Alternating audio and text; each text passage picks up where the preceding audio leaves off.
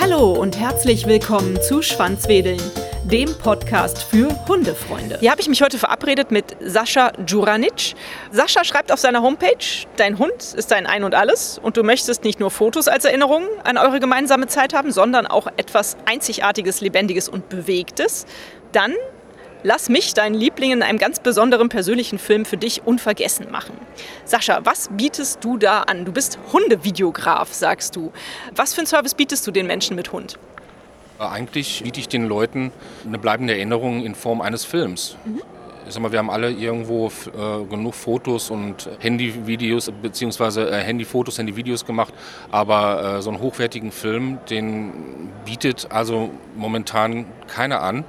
Und ich bin halt auch mit dem Detlef gut befreundet von Doc Camper und der hatte mich damals halt darauf gebracht, da habe ich noch einen Film wirklich nur mit dem Handy gedreht von meinem Hund damals. Und da ist er darauf aufmerksam geworden, hat gesagt, sagt der Junge, sagte, du hast Talent, bau das mal ein bisschen aus. Und dann habe ich das ausgebaut und dann kam eins zum anderen und dann kam ich irgendwann auch in die Presse und dann sagte man mir, sagte, du bist jetzt der Hundevideograf. Ich hatte das nicht so geplant gehabt, aber das ist einfach was Schönes, wenn du halt so, ein lebendiges, so eine lebendige Erinnerung hast, wo du halt den Hund halt rennen, spielen, toben, das Leuchten in den Augen und so. Das ist einfach, das kannst du mehr transportieren als in einem Foto. Mhm.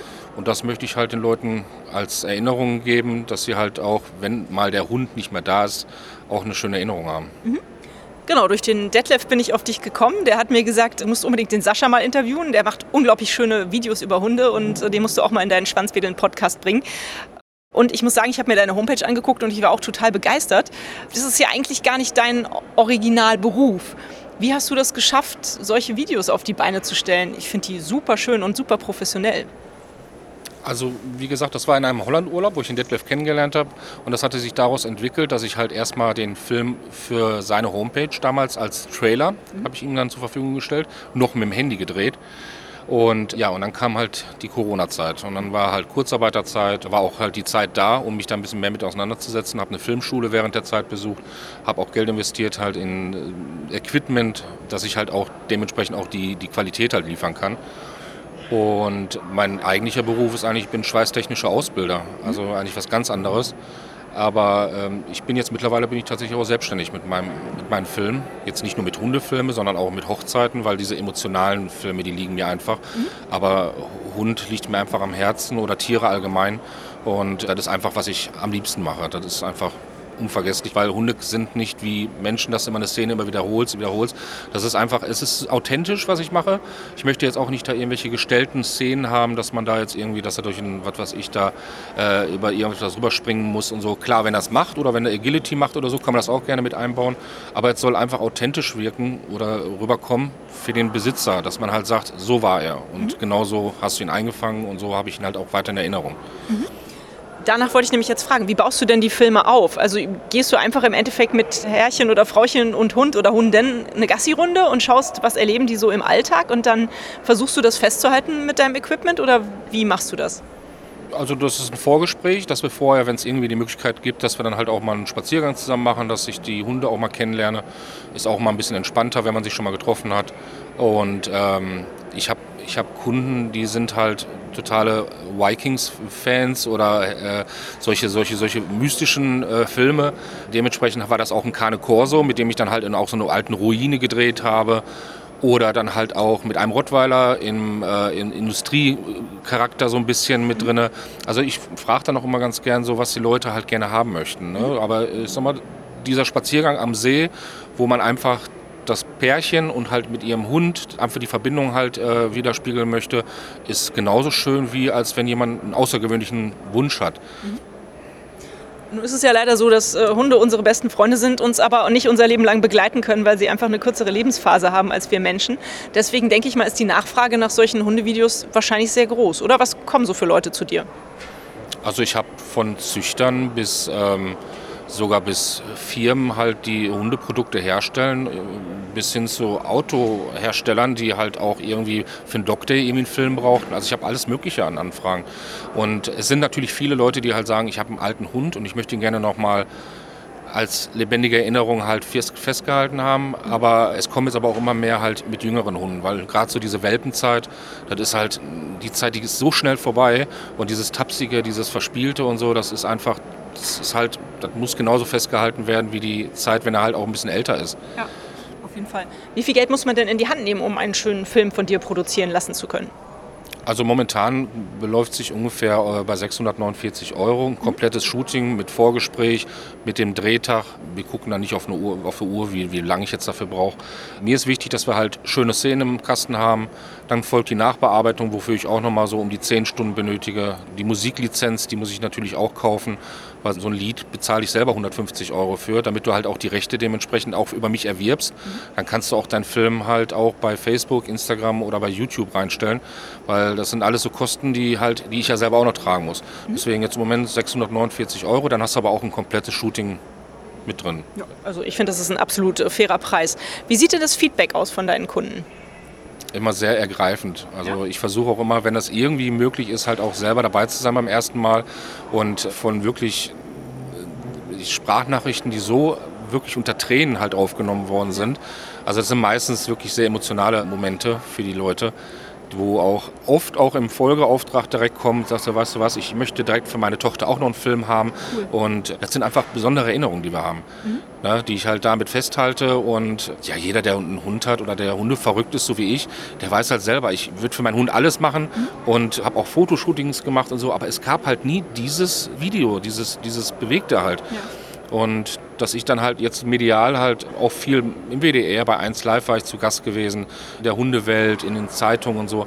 Und da hat sich irgendwann der Name halt der Hundevideograf so etabliert. Und ja, und dann habe ich irgendwann den Stempel gekriegt, Deutschlands, beziehungsweise jetzt mittlerweile europaweit der einzige Hundevideograf, weil ich jetzt auch schon im Ausland halt Aufträge habe und auch ehrenamtlich halt auch gerne für den Tierschutzbund halt auch was mache. Da mache ich auch schon mal für Tierheime im Ausland. In Kroatien zum Beispiel mhm. habe ich einen Film gedreht, der auch in der Presse in Kroatien rauskam, weil ich gebe auch gerne was wieder. Das mhm. ist halt, das ist auch mein Ziel, dass man auch den Tieren, also mein, meinen Hund habe ich jetzt leider verloren und ich weiß, dass mein nächster Hund halt auch aus dem Tierschutz sein wird. Mhm. Weil es sind tolle Hunde und da möchte ich dann auch gerne, dass sich halt auch so einer Seele wieder ein gutes Zuhause gibt. Mhm. Ja, sehr schöne Idee.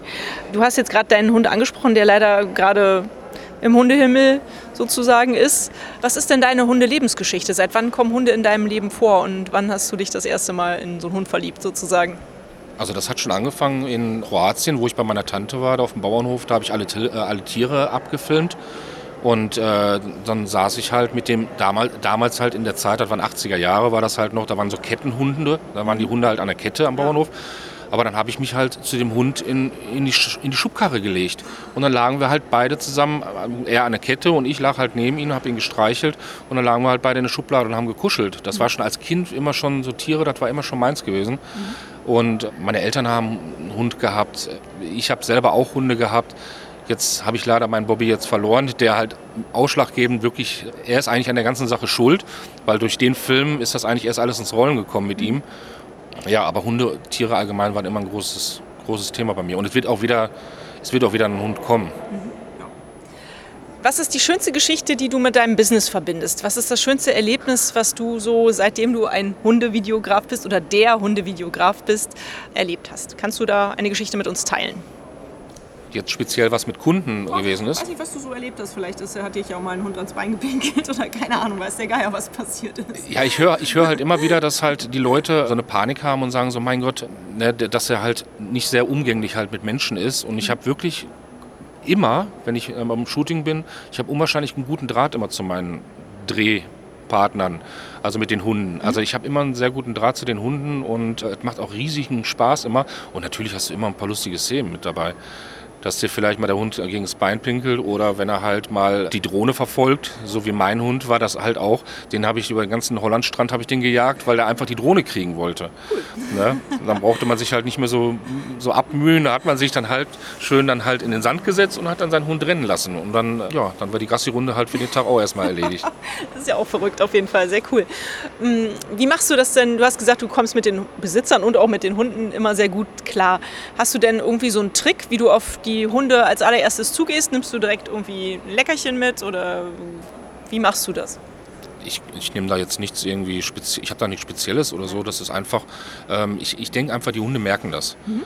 Ne, die haben einfach so intuitiv merken die einfach, wer halt Hunde mag oder halt so diese gewisse Ausstrahlung hat, weil bei mir ist halt egal, was für ein Hund, ob das jetzt ein kleiner Chihuahua ist oder ein riesengroßer Mastiff oder so, das ist mir egal. Ich finde alle Hunde, jedes Mal, wenn irgendwo, wenn ich irgendwo sitze und es kommt ein Hund vorbei, geht mein Herz auf. Mhm. Ich weiß nicht, wer an der Leine hängt, aber ich gucke mir immer den Hund an und das finde ich halt immer, und das merken halt Hunde. Ich habe halt immer einen guten Draht zu den Tieren mhm. und also es gibt für mich auch keinen speziellen Hund, dass ich sage, ich mag jetzt die Rasse oder die Rasse. Also ich, für mich sind alle Hunde schön. Mhm. Super. Wenn jetzt jemand ein Hundevideo von dir haben möchte, was kann er denn tun? Wo muss er sich denn erkundigen? Wie heißt deine Homepage? Und würdest du überall hinreisen nach Deutschland oder auch außerhalb Deutschlands? Ja, mittlerweile habe ich ja auch Anfragen bis nach Österreich. Mhm. Und ich würde auch natürlich halt auch weiterfahren, aber da müsste man halt gucken, dass man schon so ein paar Aufträge dann vor Ort hat, weil du kannst nicht für einen Film halt 700, 800 Kilometer fahren. Mhm. Aber erkundigen kann man sich gerne auf meiner Homepage, derhundevideograf.de. Mhm. Ich bin bei Instagram, ich bin bei Facebook, bei YouTube. Also wenn man bei Google einfach der Hundevideograf eingibt, mhm. da gibt es halt auch nur einen und dann wird man mich auch direkt finden und würde mich riesig freuen, wenn halt noch viele, viele schöne, tolle Hunde halt kommen, mhm. womit ich halt noch schöne, schöne Filme machen kann. Klasse. Ja. Was war denn bisher dein größter und was dein kleinster Hund? Ja, der kleinste Hund ist halt so die Chihuahua-Größe. Ja. Meiner war auch nicht viel größer, der war okay. auch ein bisschen größer gewesen. Der war so ein äh, Tibet Terrier Westimix, mhm. also auch ein kleinerer. Und ja, und dann habe ich halt einen Cane Corso gehabt. Und das sind natürlich schon sehr massive, große Hunde. Ja.